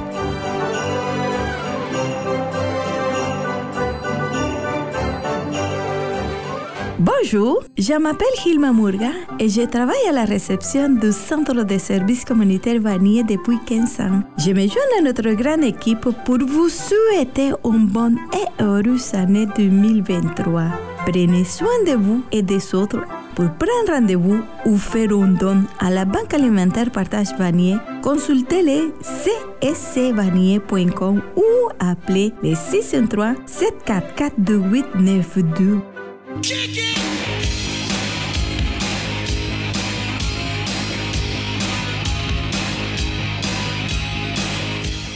Maxime Tissot de l'Atlético. Vous écoutez Dans le vestiaire avec Nicolas Saint-Pierre. 1834, la seule émission, en fait, la meilleure émission sportive francophone dans la capitale, c'est chez nous, au 94.5 Unique FM, disponible en balado-diffusion. Alors, euh, merci, puis servez-vous-en tant que vous voulez, c'est gratuit. Parlons un peu de soccer. Il y aura Rabat Ben Larbi dans quelques instants, mais tout d'abord de l'Atlético, Maxime Tissot. Maxime, comment vas-tu? Ça va très bien, merci. Et toi? Ça va super bien. Comment va l'entraînement, la préparation pour la nouvelle saison? Beaucoup de pression pour vous autres. Nouvelle perspective pour la prochaine saison pour l'Atlético, là? Ouais, ouais. Euh, je pense qu'il y aura plus d'attentes que, lors de, de, l'année 2022. Donc, on, on, prend ce défi-là avec euh, avec beaucoup de positivisme. Mais non, c'est ça. Ça va être euh, ça va être très plaisant. Puis l'entraînement va se passer bien aussi là. On va y retourner pour l'Atlético, mais avant toute chose, j'aimerais quand même avoir euh, tes commentaires sur ce que tu as vu ou tu as apprécié de la Coupe du Monde. Quand même un bon spectacle. On peut même parler d'une Coupe du Monde très relevée cette année. là. Ouais, ouais, il y a eu beaucoup de beaucoup de surprises euh, cette année, beaucoup de euh, il y a eu un, très bon spectacle aussi. Puis pour moi, la, chose la plus spéciale, c'est qu'on a vu le Canada à, à, la Coupe du Monde. Ça s'est pas passé malheureusement comme on voulait, mais on a quand même montré qu'à certains moments, là, dans certains matchs, on, est capable de compétitionner avec les meilleurs euh, les meilleurs euh, pays du monde. Donc euh, ça met ça met une, belle table pour 2026, mais non, j'ai, bien adoré le spectacle euh, dans les rondes éliminatoires, puis je suis, je suis, très content de voir Lionel Messi euh, possiblement remporter une, une, Coupe du Monde le dimanche. Oh ben voilà la prédiction. Mais avant toute chose, c'est le fun que tu m'amènes sur le, le, sujet du Canada parce que je me demandais de, du point de vue d'un joueur, d'un athlète professionnel en soccer en ce moment, est-ce que ça a été la réalisation de quelque chose de spécial quand tu as vu justement les, les gars représentant l'Unifolier euh, s'en aller pour le premier match pour euh, la Belgique, contre la Belgique? Oui, absolument. C'était un peu surréel d'une manière parce que on, on parle beaucoup d'un régime avec, avec John Erdman, mais reste que j'ai évolué avec le programme de 2014 à 2017. il y avait probablement une dizaine de joueurs qui étaient là euh, euh, à la Coupe du Monde, qui, qui ont fait partie de, euh, de, de des équipes avec lesquelles j'ai participé. Donc, c'était cool de, de, voir ça. J'ai un, un, un, bon ami, Samuel Piet, qui était là aussi. Euh, donc, ça, ça faisait, c'était cool de, de, voir ces gens-là euh, à, à, la Coupe du Monde. Euh, mais oui, c'est sûr que ça, ça, me rendrait très, très fier. Ultimement, j'aurais aimé ça. Participer à, à, la Coupe du Monde pour représenter le Canada, mais euh, reste que je suis, je suis très fier du parcours que notre pays a accompli dans les dernières années. Oui, tout à fait. Euh, tu es confiant de voir John Erdman pouvoir poursuivre lui-même? Il semble confiant, mais en 2026, euh, penses-tu que ce sera lui qui sera à la barre de l'équipe canadienne? Je pense que oui. Je, je pense qu'il mérite aussi. Euh, juste le, le, le progrès qu'il a fait avec le, programme là, depuis le temps qu'il est arrivé. Je pense qu'il mérite d'avoir d'avoir sa chance en 2026. Euh, je pense qu'il a été un peu critiqué euh, lors, lors, de son lors de son tournoi, surtout pour les propos qu'il a, qu a dit avant le match contre la Croatie. Mm-hmm. euh, mais ça, ça fait partie de l'apprentissage aussi pour un entraîneur comme ça. C'est pas juste les joueurs qui, qui sont sur le, le, le à, à, la plus grande compétition euh, mondiale. Il y a aussi les entraîneurs qui, qui, qui apprennent de, de ces erreurs-là. Donc, euh, il ne dira pas publiquement, je pense que c'était une erreur, mais je pense qu'il passe un peu. Euh, puis je pense qu'il va apprendre de ça, puis, puis, les joueurs aussi vont, vont apprendre de leur expérience à la Coupe du Monde. Considérant euh, ce, qu'on, ce, qui représentait le, ce qui représentait leur pool, on doit quand même se, ben, se réconcilier disant que au moins on a été éliminé par deux équipes des trois euh, qui ont participé au carré d'as. Alors la demi-finale, on voit que la Croatie puis évidemment le Maroc ont fait des pieds et des mains puis ont relevé leur jeu d'un cran. Le Maroc, pour toi, l'équipe la plus surprenante de ce tournoi-là? Oui, sans doute, sans doute. C'est, euh, ça a été tout un parcours. Je pense que euh, il y, a, beaucoup de gens qui se sont mis derrière cette équipe-là parce que ça, justement, c'était une, une, si belle histoire qui, euh, juste le fait qu'ils gagnent le groupe euh, avec la Belgique, le Canada et la Croatie. Euh, je pense que déjà là, c'était un exploit. Ensuite de ça, ils ont gagné contre l'Espagne, gagné contre le Portugal. donc, oui, tout un parcours pour eux. Puis ils ont de très bons joueurs, donc euh, c'était bien de voir une nation africaine se rendre aussi loin, puis euh, ça l'a rendu euh, le, le, continent de l'Afrique très très fier, c'est sûr. Mon côté givré penche pour les Bleus pour la finale, mais mon petit cœur penche pour Messi qui pourrait remporter le seul trophée qui lui manque. Comment vois-tu cette finale se terminer? Ben, tu m'as donné une idée en penchant par l'Argentine, mais de quelle façon ça va se décider pour l'Argentine? Euh, ben, j'aimerais ça que Messi gagne, mais je pense que ça va être difficile. Euh, je pense que si tu regardes à toutes les positions, sauf euh, peut-être la position de Messi, je pense que la France a le déçu. Là. Reste que je pense que l'Argentine a une équipe qui est moins bonne que, celle de la France. Je pense que la, France est dominante depuis quoi six ans maintenant, en étant en finale de l'Euro en 2016, qui a gagné la Coupe du Monde en 2018. Euh, puis avec Kylian Mbappé devant, je pense que tout est possible. Olivier Giroud connaît un, un magnifique tournoi, Antoine Griezmann aussi. Euh, puis j'en passe là. Donc euh, non, l'équipe de France euh, est certainement favorite, mais je pense que tout, euh, tout partisan de soccer, puis euh, on, on- on parle souvent du débat euh, Messi ou Ronaldo. Ouais. Euh, moi personnellement, je suis, je suis plus quelqu'un qui, qui, a- qui qui aime Ronaldo, mais euh, je pense qu'en tant que partisan de soccer, si, si Messi est capable de remporter ça, je pense que ça ferait plaisir à, à beaucoup de gens là, puis, puis au soccer en général aussi. Oui, effectivement. J'aimerais revenir un peu sur l'Atlético Ottawa parce que récemment, ben, on a appris que l'équipe est maintenant orpheline de son capitaine. Drew Becky a décidé de prendre sa retraite. Ta réaction suite à cette annonce-là? J- J'étais un peu déçu, c'est sûr qu'on qu'on puisse pas le voir sur le terrain l'année prochaine, mais je suis très content qu'il revienne euh, avec le club avec, dans sous une différente fonction. Euh, reste à voir ce serait quoi cette fonction-là. Je pense pas que ça a été sorti publiquement, mais euh, Tu peux nous le dire? j'ai- ben, c'est ça, je, je le sais même pas. Je ne l'ai pas demandé, j'ai pas osé demander. OK. Euh, mais Drew avait euh, une blessure là, qui, qui est arrivée en, quand même en début de saison là, avec son genou, qui est jamais vraiment parti. Là. Il, il combattait, puis tu, tu, tu le vois à l'entraînement qu'il avait mal, puis, puis- puis durant les matchs aussi. Euh, donc, c'est- la réalité du soccer en Amérique du Nord sur des terrains synthétiques avec euh, le voyage et tout. Euh, si ton corps a, de la misère à, suivre, ben, c'est peut-être le temps de passer à autre chose, mais Drew peut donner tellement de, de, savoir, puis amener tellement de, bonnes choses pour le soccer en Amérique du Nord, pour le soccer à Ottawa. Donc, je suis très content qu'il reste impliqué dans le sport.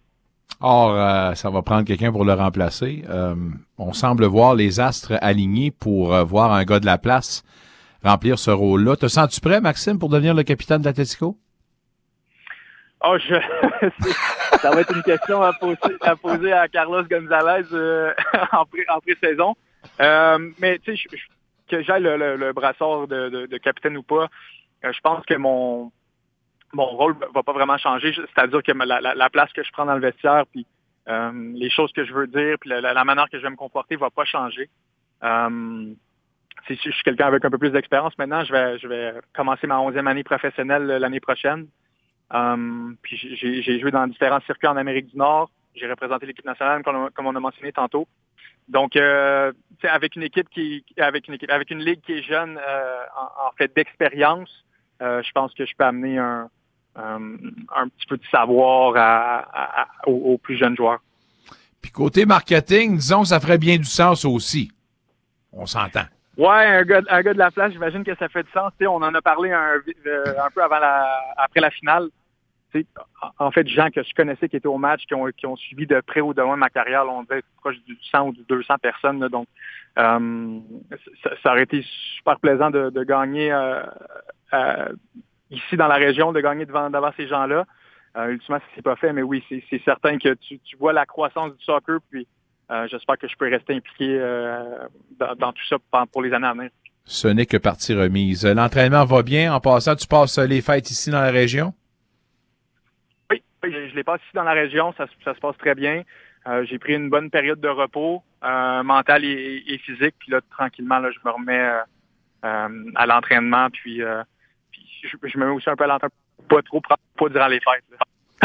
Maxime, tu sais que tu es toujours le bienvenu dans le vestiaire. C'est toujours un plaisir de jaser. Et euh, peut-être que la prochaine fois qu'on se parle, ce sera quand on t'aura nommé le nouveau capitaine. Bref, entre-temps, pro- profites-en, repose-toi, entraîne-toi, euh, passe une belle, euh, beau, beau temps des fêtes et on se dit à l'année prochaine. Parfait, merci beaucoup, joyeuse fête. Bye bye. Maxime Tissot euh, qui nous dit joyeuses fêtes et euh, certainement on lui souhaite de joyeuses fêtes également. Passez ça en famille avec vos êtres proches. Le sentez-vous ça? Avec la petite tempête qui s'en vient là? Oh là là, on n'aura pas le choix de sauter dedans dans l'esprit des fêtes. Oubliez pas de mettre vos lumières. Mettez ça festif. Come on guys. Faisons que la capitale, vos petits quartiers, deviennent des petits musées à ciel ouvert. Oh que c'est bien dit. Poursuivons la discussion soccer dans quelques secondes avec Rabat Ben Larbi dans le vestiaire. ça qu'on tourne en rond, il me semble. Vie est faite.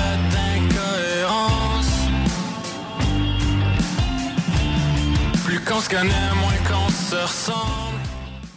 C'est pas toujours facile de trouver un bon agent immobilier. Comment choisir? Moi, je sais que vous devriez choisir. C'est une personne loyale, dévouée, professionnelle, qui fera tout pour vous offrir un service clé en main selon vos besoins. Appelez-moi au 819-664-3308. Véronique Lossière, la courtière des sénateurs. Pour avoir le meilleur, il faut choisir Véronique Le Sieur. Desjardins présente Dessiner un monde meilleur avec Yasmine, 6 ans. Ça, c'est ma voisine, Madame Maria. Elle a des beaux cheveux blancs. Ici, c'est son chat. Je lui ai aussi dessiné une famille pour qu'elle se sente moins seule.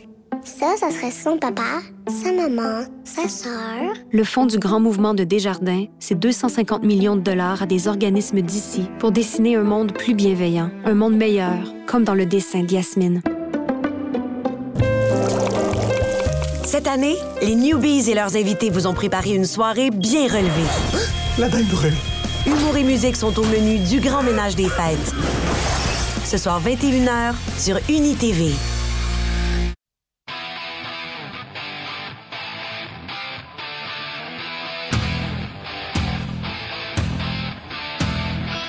Salut, ici Daniel Brière. Vous écoutez Dans le vestiaire avec Nicolas Saint-Pierre.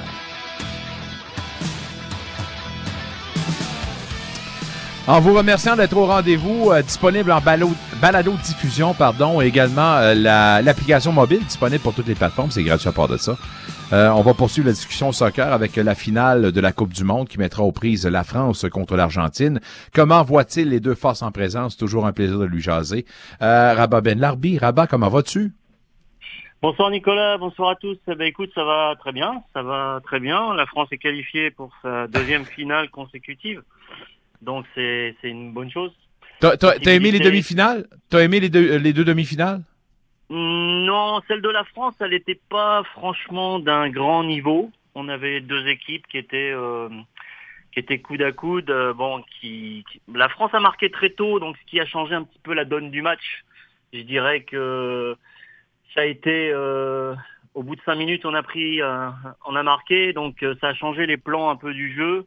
Les Marocains ont été obligés de prendre le, le jeu à leur, à leur initiative et à, à prendre le jeu en possession pour pouvoir égaliser. Bon, la France a attendu et puis a joué en contre avec Mbappé d'un côté et Moussa Dembélé de l'autre.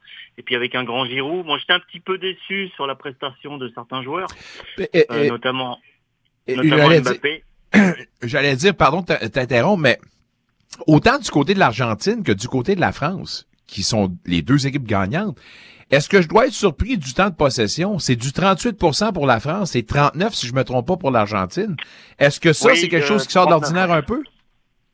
Bah écoute, la possession, on connaît, hein, parce que l'Espagne, c'est l'Espagne, c'est son, c'est son dada, hein, la, la, la, la possession. Donc euh, euh, possé- pos- posséder le ballon, garder le ballon. Il y a qu'un seul ballon sur le terrain, donc euh, on est 11 contre 11, Il y a un ballon.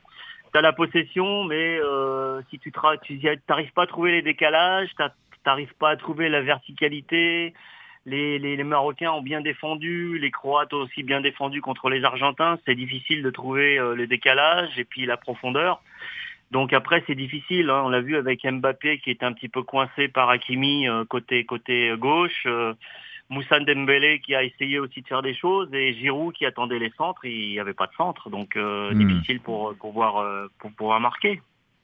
Ouais, effectivement, mais coudon, euh, ça, ça se passe comme ça. L'Argentine qui est poussée par un Messi qui est en mission. Et, et reconnaissons une chose, puis c'est pour moi qui dis, les observateurs plusieurs, c'est pas la plus grande équipe de l'Argentine, mais considérant que tu as un Messi, ben tout peut arriver, là. Bah avec euh, Messi qui est en fin de carrière et qui euh, va finir cette Coupe du Monde dimanche, pour lui ça sera terminé euh, au niveau de la Coupe du Monde. Donc il a encore une petite chance de pouvoir accrocher le seul titre qui lui manque, c'est-à-dire la Coupe du Monde euh, qu'il n'a jamais gagné jusqu'à maintenant. Il a gagné tous les autres titres, Champions League, euh, etc. euh, la Coupe de la Comebol, si ma, si ma mémoire est bonne avec la- l'Argentine.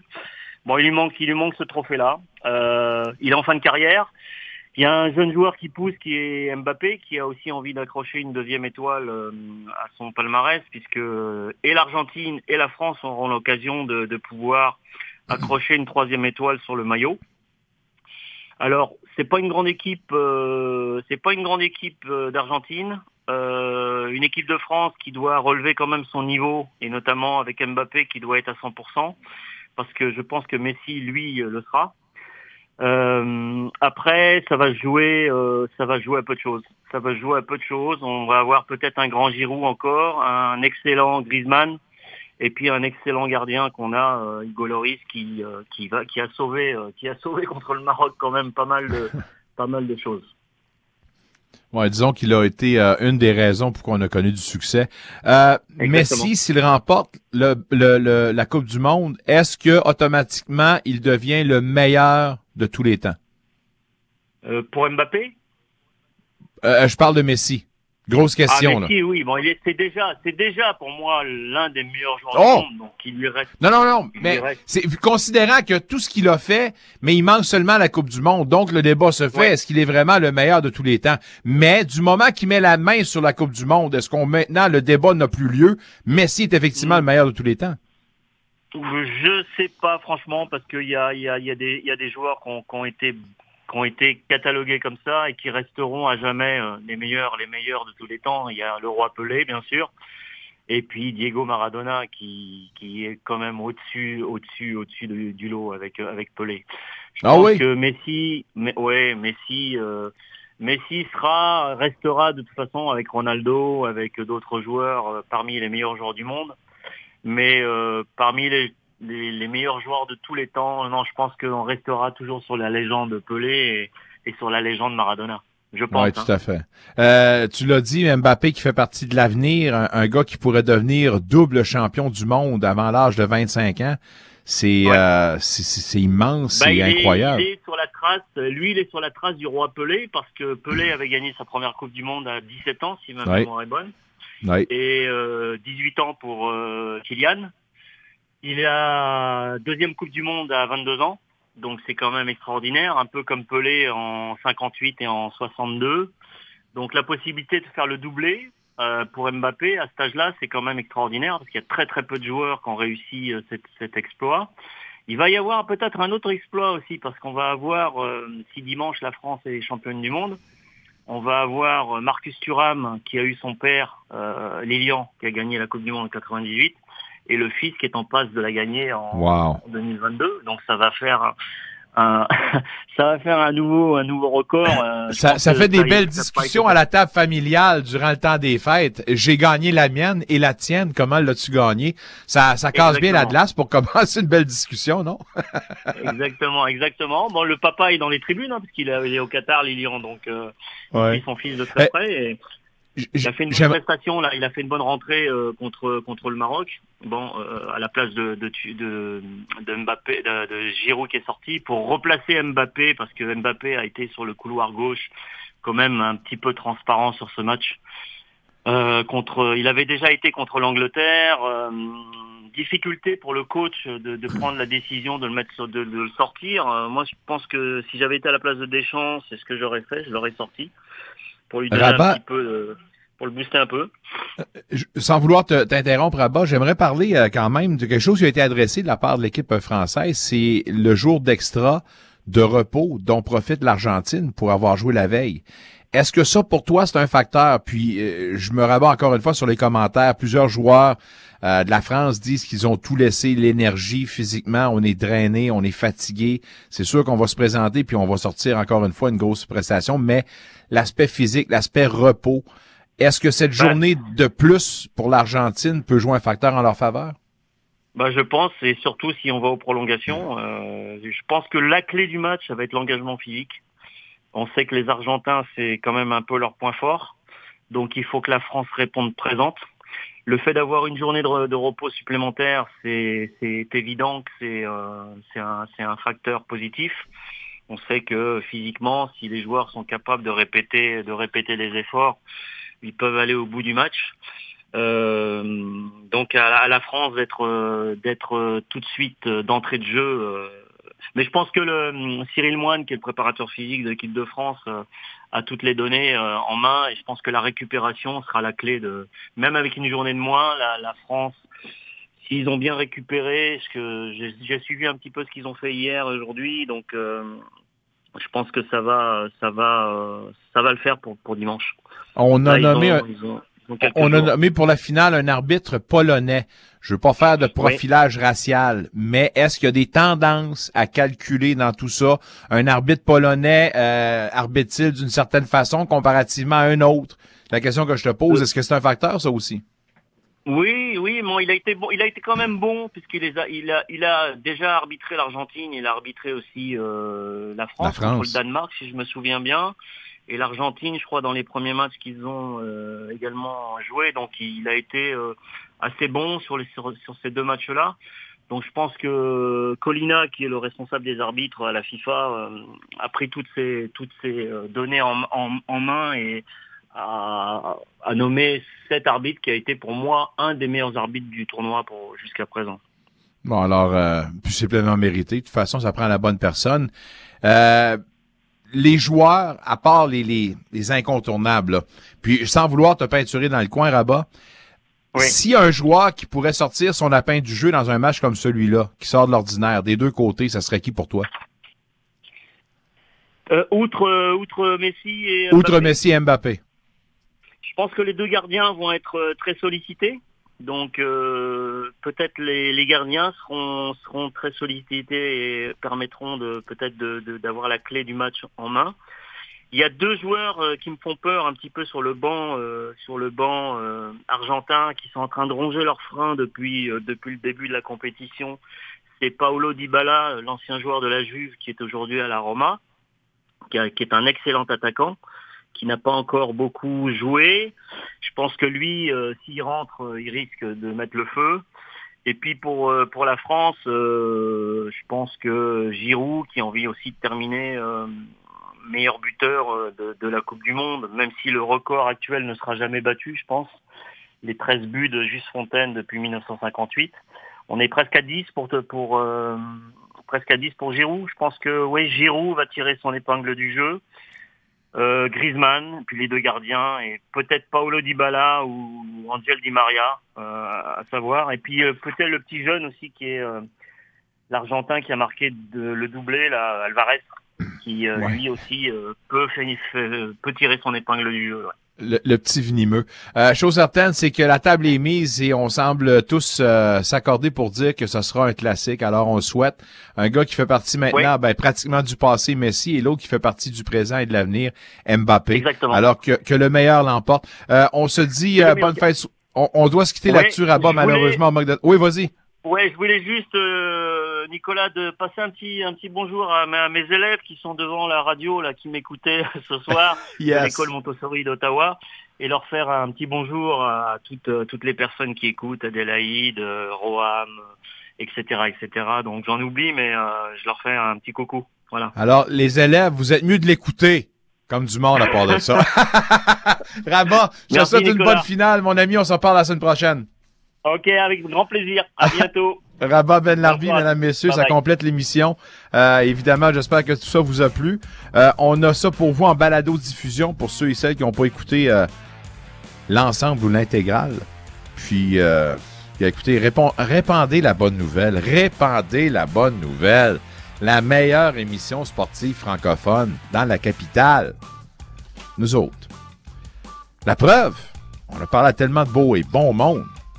Merci à Renaud Lavoie, Patrick Grandmaître, Marc Schreiber, Antoine Pruneau, Maxime Tissot, Rabat Benlarbi. Ah, faut que je reprenne mon souffle, reprenne mon souffle, mesdames, messieurs. C'est long comme ça. Merci à Mick Lafleur à la mise en onde. On va se retrouver en fin de semaine, deux fois plus tôt qu'une. En fait, euh, Luc Chény me remplace ce dimanche pour le match entre les Sénateurs et le Wild. Pour moi, je vous retrouve samedi en matinée, les Sénateurs contre les Red Wings. Passez une excellente fin de soirée, mesdames, messieurs. Bon match du jeudi soir et à samedi pour le hockey Véronique Lossieur.